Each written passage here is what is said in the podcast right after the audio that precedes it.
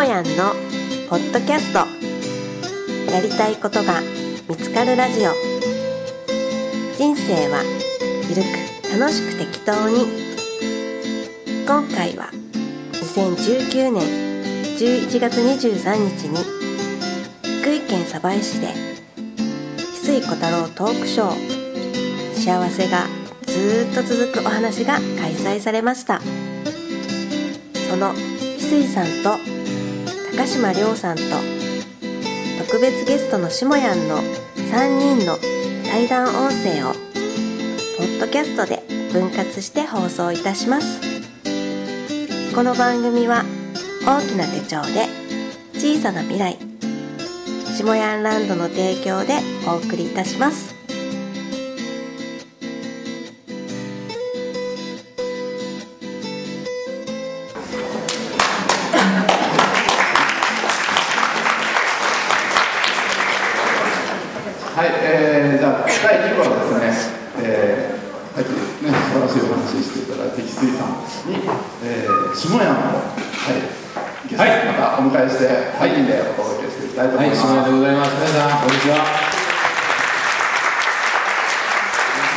の控室でお話聞かせてはい、控室盛り上がりましたね。盛り上がりましたね。はい。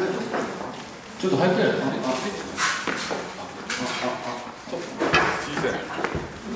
ちゃくちゃ盛り上がりましたね。なんかあの控室で10分ぐらい久しぶりだねって言ってね。あの七井さんも久しぶりだし、りょうさんも久しぶりで。喋ってたら3人でめっちゃ盛り上がりましたね。これで帰るわ。みたいな。そのぐらい盛り上がったんですよ。さっきの話そのまままずしてあげて。ああ、そうですね。ええ何もマイクが僕の入る前に。はい。あのー、何の話しましたか？あのいろんなことに、はい。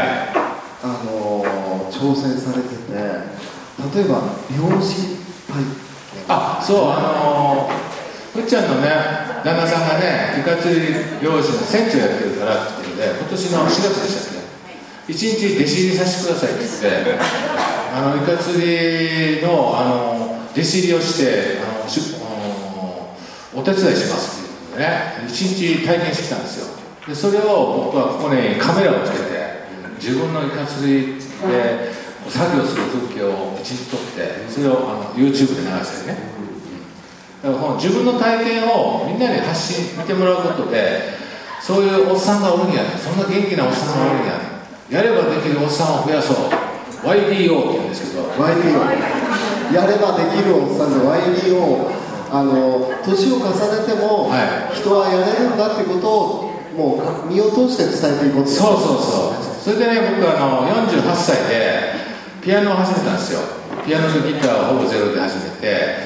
で6年間ピアノ教室に通って50 48から54歳まで。で僕今57なんですけど今あのミュージシャンのライブのあの仕事もしてるんですよ。だからあそこにグランドピアノあったからあれちょっと一曲弾いてくれって言われて弾けるんですよ。おお願い。します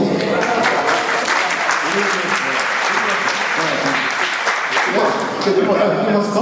おどこにピアノあるんですか？あのそのでドア出た出たところ。じゃあ、あの、廊下で一人で、誰も聞い。てへんやんみ渋いですね。渋い。まあそういうことをやったりで要はそういうねあの背中を見せることで、まあ、僕ら50代のおっさん頑張れよっていう啓蒙してるわけですよ面白いですね、はだから人生の楽しみ方を、はい。だってもう50になってイカ釣り漁船漁船のはやってるというご主人がはい。そうだということであったからお願いしてそうお願いして一やってる。日弟子入りさせてください。働かせてください。ということで僕は長野県のりんご農園で働いたりえー山梨県の養鶏場で働いたり、えー石あの石巻のあのうん牡蠣とかホタテの漁師の手伝いを3日間やってとか、そういうのをね50代でやってきたんですよ。それどうやって、あの、それやろうって、なんか。やっぱりそういう出会いですよね。たまたまふっちゃんと出会って旦那さんはイカ釣り船長してるからそれなら俺一日働かせてください。どうでした？かもう最高でしたよ。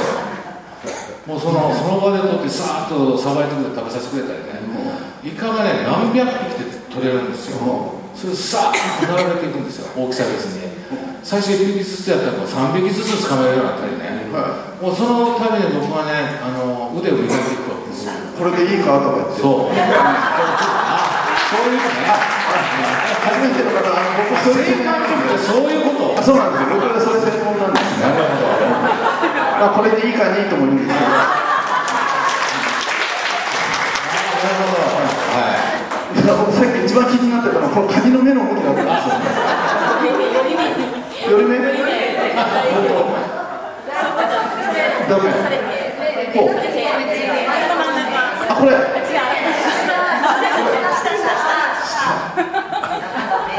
もう貴重な時間がどんどん過ぎてああありがとうございますよここがやっぱり漁師違いますよね。ね僕は高島漁師じゃないですけど。まあ、そういうお話でね、まあ、翡翠さんとも本当にあの10年前から僕は出会ってて今日久しぶりに翡翠さんの講演聞いたんですよ。上手になったな。あよ。かった。ですか？よかった。あだってなんかデコちゃんの大きな講演会名古屋で翡翠さんここで舞台で講演してたら舞台袖に消えてったの講演しながら。ねっていうこともあったし。あのステージにずっと立てなかった時代もあるんありましたよ。あのほらほんで大阪で翡翠祭りっていうのやったんですよ。で1000人ぐらいのお客さん集まったんですよ。1000人ですよ。そこで僕は総合司会したんですよ。あの坂本龍馬の格好して。僕の方が喋ってましたから総合司会の方が喋る声そうで司会喋るなって言われて途中に「ここは翡翠さんの舞台だぞ」って言われてそれぐらいねありましたよね。いやあのね当時は本当に喋れなくて、その僕の隣にいつもコンサルタントの小田さんっていう人あ小田正和さんね。僕が喋れないから小田さんが日本人なのに通訳とか言ってそう。ねそのぐらいね翡翠さんってね、まあ、本はもうめっちゃ文章めちゃくちゃ魅力的な文章書くんですけどこういう話しゃべりになるとちょちょっとっていうね。そんな感じやったんですよ昔は。でさっき聞いてびっくりした。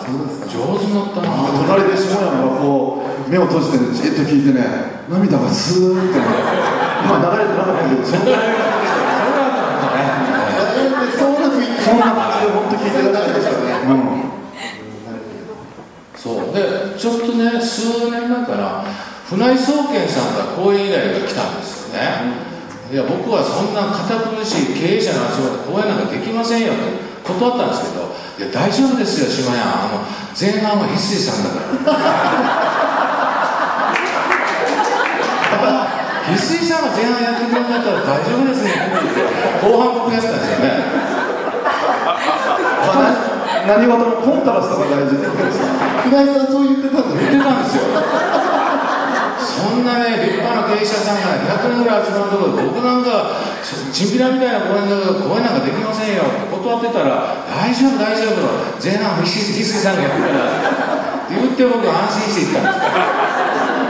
んですよそういうこともありました。でその時はあの公演聞かなかったからどんな話してるのかなと思ってでバトンタッチして後半僕が公演したんです、まあ、そのぐらいまあ昔からこうつながりがある関係であの昔10年前に翡翠さんと下屋の対談 CD って撮ったんですよね。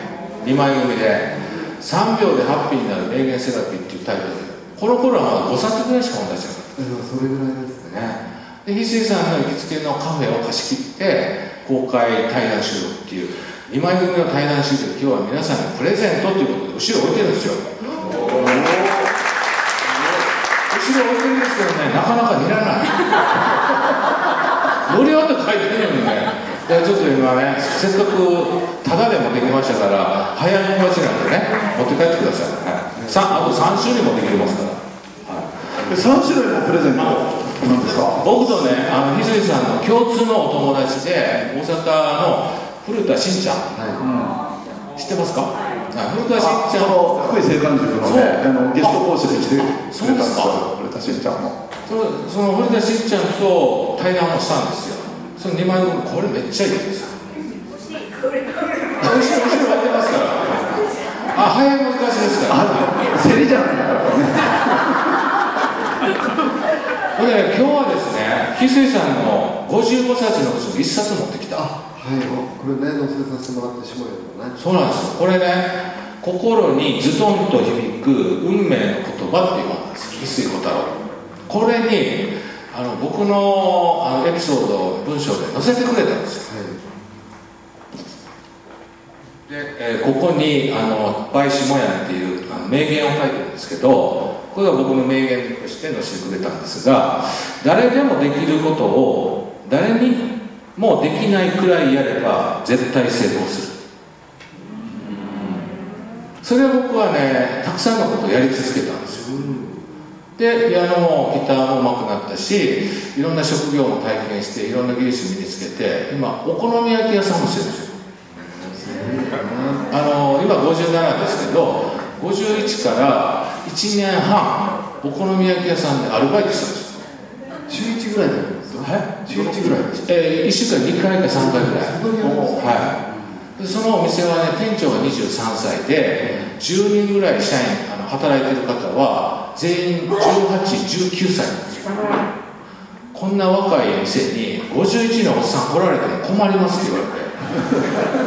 面接で。まあ普通に面接で行ってる。普通に面接で行ったんですよいやお宅何歳です？か51歳です。いやうちはね18歳19歳のあの働いてる学生が働く店で最年長僕が店長で23なんですよ。こんなお店に51のおっさん来られても困りますって言われて。いや僕は長いこと働いてきてもうとうとうリストラされてしまって行くとこないんです。もう本当もう皿洗いから始めますからなんとか雇ってくださいって頭下げて雇ってそこからその包丁研ぎからキャベツの千切りからお好み焼き屋の混ぜ方から全部23のあの店長に弟子入りして敬語を使って教えてください。でこういう身分を隠して、うん。もう本当にあのリストラサラリーマンということで1年半働いた結果お好み焼きが焼けるようになったんですよ、ね、でね去年この生誕塾の皆さんにお呼ばれしましてちょうど1年前ね皆さんに下津キッチンということでお好み焼きを皆さんにおもてなしさせてもらったんです。よ美味しかったですか？普通に作るのと1年修行したのでは何が違うやっぱりプロはねプロのね技術があるじゃないですか。なんでそれをねやっぱりね学ばないと素人は素人のままなんですよ。一番早いのはプロに弟子入りして TTP するんですよ徹底的にパクる。お好み焼きの場合って何が違ういやあのお好み焼きはねまず素材と混ぜ方と焼き方なんです。よこの 3, 三三部門やっぱりマスターしないと美味しいお好み焼きがねできないんです。よよく自分でやるお店あるじゃないありますね。あれじゃ本当の美味しさは出せない。出せないですよ。やっぱり素人は素人だから。で焼き好み焼き師もプロの世界があって焼き師っていう資格があるんですよ。焼き師？初級中級上級っていう。ほんでお好み焼き実際焼いて試験があってあなたは初級合格中級合格上級焼き師って日本にね 10, 本10人ぐらいしかいないとか。そんなプロの世界があるんですよ。その知ったんですよ。だから僕ねアルバイトを終えてねボールとね混ぜるやつを持って帰ってね一生懸命混ぜ方練習してきてください下さんって言われて怒られましたもんすごいやったんですかほんでもう腕がつるぐらいで。で1年半修行して結果あれだと美味しいのに焼けるようになったんですよ。で今度ごちそうしますから、はい、でそういう体験もしました。でもその僕も結婚式呼ばれたら、は結婚式で下屋がまだピアノを習いたてっていう時で、はすごくそのぎこちないけど一生懸命でみんななないたね涙したっていうのを見ましたあそうあの名古屋の共通の友達でデコちゃんっていうのがいて名古屋で結婚式するってね仲間200人ぐらいだったんですよねそこに翡翠さんも僕も一緒にあの呼ばれて僕はそのスピーチ頼まれたからスピーチする代わりに一曲お祝いのピアノ弾き語り習いたてですけど下手ですけどやりますってやったんですよその度胸がすごいですよねあれだって本当にぎこちなかっためっちゃぎこちなかったあの要はね上手くなってから披露するんじゃなくて、下手くし下手くそなうちから披露して恥かくことなんですよ。それが大事ほん。なら何くそあの精神でね今度は恥かかないよ今度はうまくいこうってね恥かくことによってね練習に熱が入るんですよ。それも素晴らしいメンタルですね。それでねあのなるべく下手くそなうちから人前でやらしてください行かしてくださいって言ってもう頭真っ白になって止まったりえ失敗したり赤っ端かれてうわまた恥かいたっていう気持ちで一生懸命練習したんですよ。そこであの心が折れることはなかったんですいっぱい折れまくり。か折れまくり。折れまくりだけどまた折れたやつをまたしのこう修正して一回やり直そうってこうもう挫折の連続ですよ。でも途中でやめなければ、いつかまたこうそのまた晴れ舞台で成功することもあると思って、えー続けたんですよ。何回折れてもいい。とそう。折れまくり。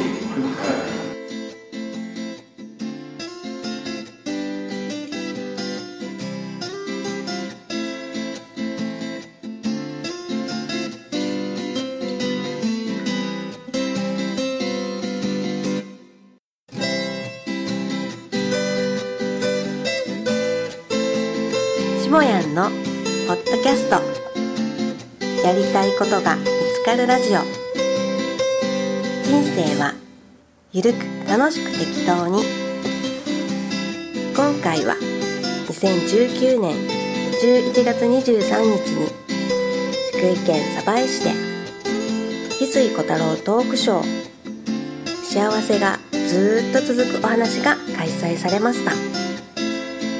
その翡翠さんと高島亮さんと特別ゲストのしもやんの3人の対談音声をポッドキャストで分割して放送いたしますこの番組は大きな手帳で小さな未来しもやんランドの提供でお送りいたしました。